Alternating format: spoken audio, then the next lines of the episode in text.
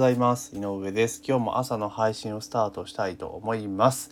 え今日はですね電子クーポン半数使えないスマホ対応店舗、まあ、GoTo トラベル関連のねちょっとお話をしていこうというふうに思っております。まず番組のフォローをね、えー、ぜひお願いします。登録もしくはフォローをお願いします。えポッドキャストで聞かれている方はねあの媒体によってはフォローとか登録とかあると思いますので、まあ、そちらの方を必ずですね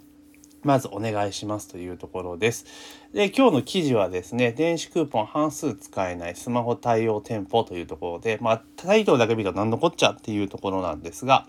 あの、GoTo トラベルっていうのがありますよね。で、それで行って、えー、旅行額のね、最大半額分で、2万円上限で半額分が、まあ、あの、ほなん支援されるというやつですよね。で、やっと今月から東京も使えるようになって、まあ、全国で使えるってとこなんですが、まあ、全額はね、旅費で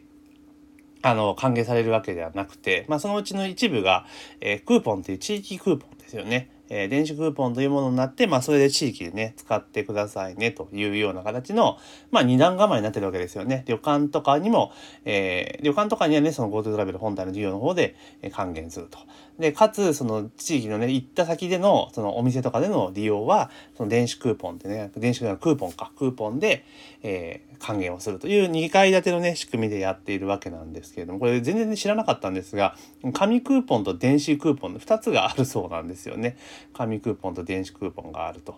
いうところで、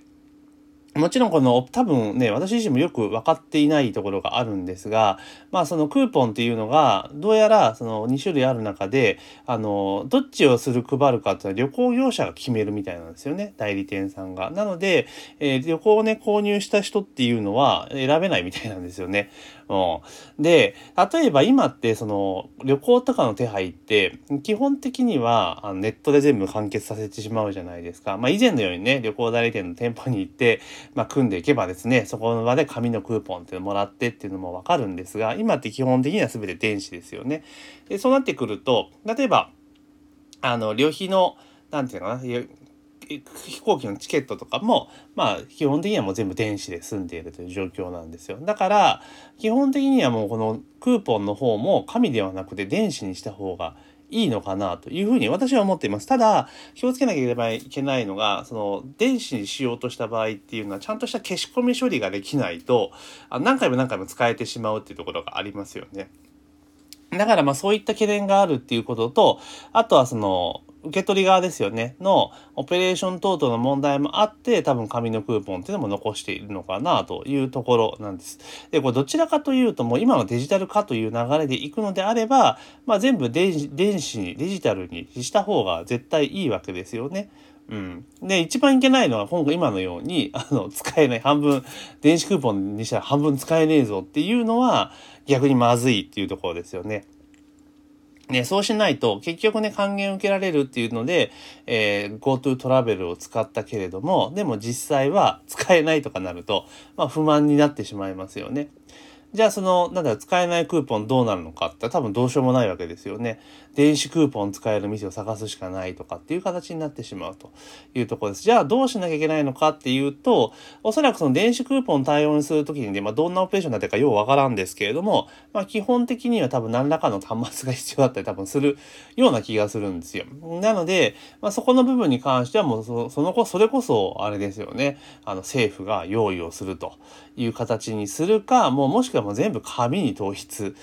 かなっていう気がしますよね。どうしてもこの準備期間っていうことを考えていくと、まあ、紙でやるのが多分一番早かったりすると思うんですよね。電子で下手にやろうとすると。結局、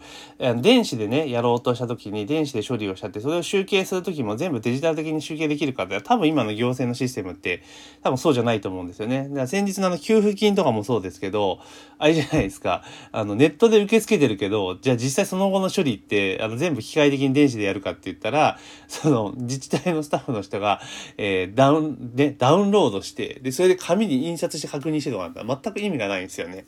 多分そんな形になりかねないのかなっていうところがあるのでもうだったら最初から紙にしてしまった方がまあいいのかなと。で、これもしね、やる、電子クーポンとしてやるんだったら、その地域で使えるクーポンっていうよりも、もうむしろ、それこそキャッシュレス決済とも連動させてマイナポイントじゃないけれども、その、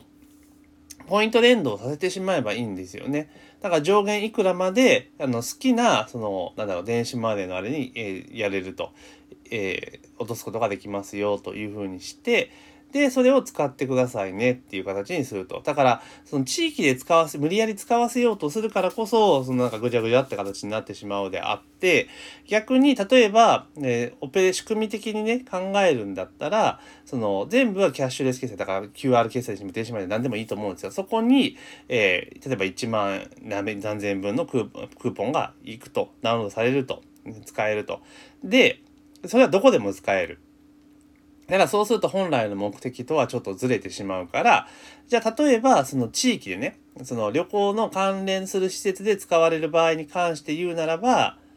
ね、あの、その電子決済をしてくれた場合には、まあなんか述べる特典をつけるって形にしていけば、そこで使う動機にはなりますよね。うん。なので、まあそんな形で分けていった方が、いいような気がしますし逆にそういうふうにすれば現地で使えなかったとしても、ね、戻ってきて使うって形じゃないですかだから結局まあ目的はねその旅行先でお金を使ってくださいねってことで経済を回しましょうって話ですけれどもでも実際それこれ使われないより使われた方が経済は回るわけですよね旅先に限らず。うん、だからそう考えるともう電子クーポンとかね紙クーポンじゃなくてキャッシュレス決済にチャージしますよと。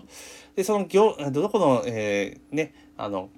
なんだ決済プラットフォームを使うかっていうのはもうユーザーに任せてしまうって形にした方がいいですよね。そうすればその一番でああいうお土産物屋さんとかでそういった地方のちっちゃいお店とかってなかなかやっぱり、えー、電子決済で入ってないですよね。だけどこれを起爆剤として電子決済の導入を進めていけば結構ね良いと思うんですよね。なんか、ま、都市部に住んでる人はもう電子決済っても当たり前に使っているけれども、ただ旅行先で使えないってケースまだまだ多いと思うんですよね。それが解消されればさらに利便性も高くなるってことを考えると、